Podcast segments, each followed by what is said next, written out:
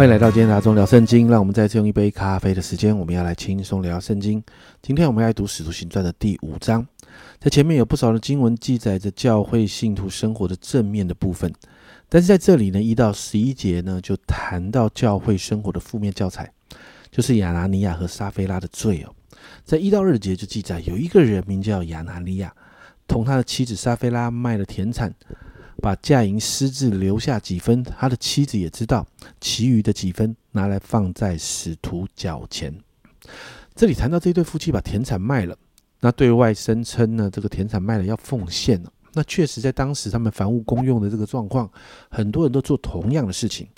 然后这但这一对夫妻呢，让他大家觉得他把他们的所有田产都奉献了，但实际上没有，他们留下了一部分，但是他们却想要那个名誉。而不愿意付上同样的代价，就用欺骗的方式来做这样的事情。那在这件事情上呢，三到四节，彼得说：“亚拿尼亚，为什么撒旦充满了你的心，叫你欺哄圣灵，把田地的价银私自留下几分呢？田地还没有卖，不是你们自己的吗？既卖了价银，不是你做主吗？你怎么心里起这意念呢？你不是欺哄人，是欺哄神了。”这两节我们看到，重点不是奉献多少的问题，而是这一对夫妻那个欺骗的行为是欺哄神。而当彼得对亚拿尼亚指出这个问题之后呢，圣经说他就断气死了。而这件事情让许多人惧怕。而后来他妻子回来啊，彼得给他机会，有在第八节，彼得对他说：“你告诉我，你们卖田地的价银就是这些吗？”他说：“就是这些，一样，撒菲拉一样欺骗不悔改，而且。”结果也就是立刻断气死了。那经文就提到，在十一节，全教会和听见这事的人都甚惧怕。这一件事情让刚建立的这个耶路撒冷教会学习一件事情，就是要敬畏神，并且这一件事情也建立了使徒们在教会的权柄。在十二节到十六节都记载，当时使徒们得到百姓的尊重，很多人不断信主，神机骑士医治赶鬼的神迹不断发生，整个耶路撒冷有一个复兴的氛围。而这样的状况下面却带来了逼迫。十七、十八节，大祭司和他一切同仁，就是撒杜该教门的人都起来，满心记恨，就下手拿住使徒，收在外间。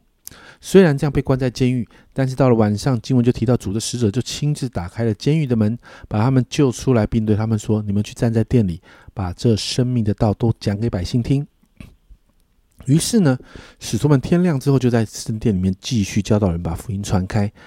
然后你就看到经文说，这个监狱的差役啊，就到早上就回到监狱里面，发现哎门关的好好的，但人却不见了。后来呢，就发现哦，原来人跑到圣殿里面去讲到怎么出来的不知道。然后我们就看到这一些人再一次把使徒们就带到公会面前，如同耶稣被审判一样。二十八节，这些人这样说：“我们不是严严的禁止你们不可奉这名教训人吗？你们倒把你们的道充满耶路，充满了耶路撒冷，想要叫这人的血归在我们身上。这些人恐吓他们，而且，呃，把一个罪安在他们身上。那家人们，你看到使徒们超有 guts 的，他们回答说：啊顺从神不顺从人是应当的。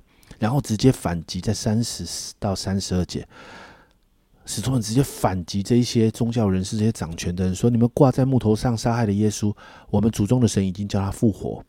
神且将右手将神神且用右手将他高举，叫他做君王、做救主，将悔改的心和赦罪的恩赐给以色列人。我们为这事做见证。神赐给顺从之人的圣灵也为这事做见证。你就看到使徒们这样的勇敢冲撞当时的势力，所以让工会其实想要杀他们，但是。我们仍然看见神掌权保护使徒们，这当中就有一个被人尊重的法利赛人叫加玛列，让人把这群使徒们带走，而且提醒众人，依照过去的经验呢，如果是随己意办事的人，最终会败坏。所以呢，他提他这样的提醒呢，在三十八、三十九节，这个加玛列说：“现在我劝你们不要管这些人，任凭他们吧。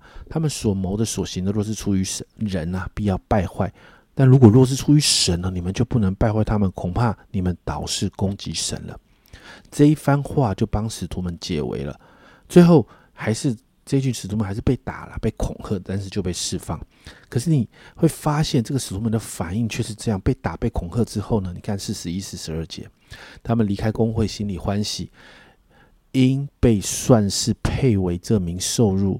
他们就每日在店里、在家里不住教训人、传耶稣是基督。他们被打了还心里快乐。经文到这，在这一章里面，我们看到被圣灵充满后的使徒，不像以前那样跟随耶稣的时候，面对逼迫就四散，而是勇敢的站在真理上面直接面对。不论是对内处理教会内犯罪的事情，或是对外。来面对教会外来的逼迫，甚至被下在监狱里面面对恐吓殴打，他们仍然选择与神站在一起。家人们这样的选择，反而让福音开始广传，让信徒开始增加。我要问家人们：你每一天的生活中，你是选择站在你自己的利益里面，还是选择与神站在一起呢？我要说，我们真的不能做骑墙派的基督徒。我们不可能在一些事情上说我是基督徒，而我们要跟神在一起；但在另外一些可能会影响我们自己的自身利益的事情上，我们就选择跟世界站在一起。使徒们给我们看见了一个清清楚楚的榜样，所以好不好？我们为自己来祷告，让我们真实的面对神。你呀，家人们，我要说你呀，你要选哪一边站？祷告，我们每一个人都可以像使徒们的回答一样，顺从神，不顺从人，是。应当的，我们一起来祷告。主啊，我们说主啊，跟从你总是好不容易啊。主啊，要背起那个十字架，主啊，那个十字架是要付代价的。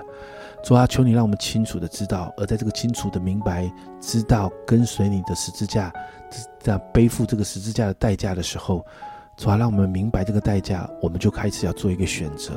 主要，那个选择是主要，我们还要跟从吗？主要，我祷告，让我们明白你的救恩何其伟大。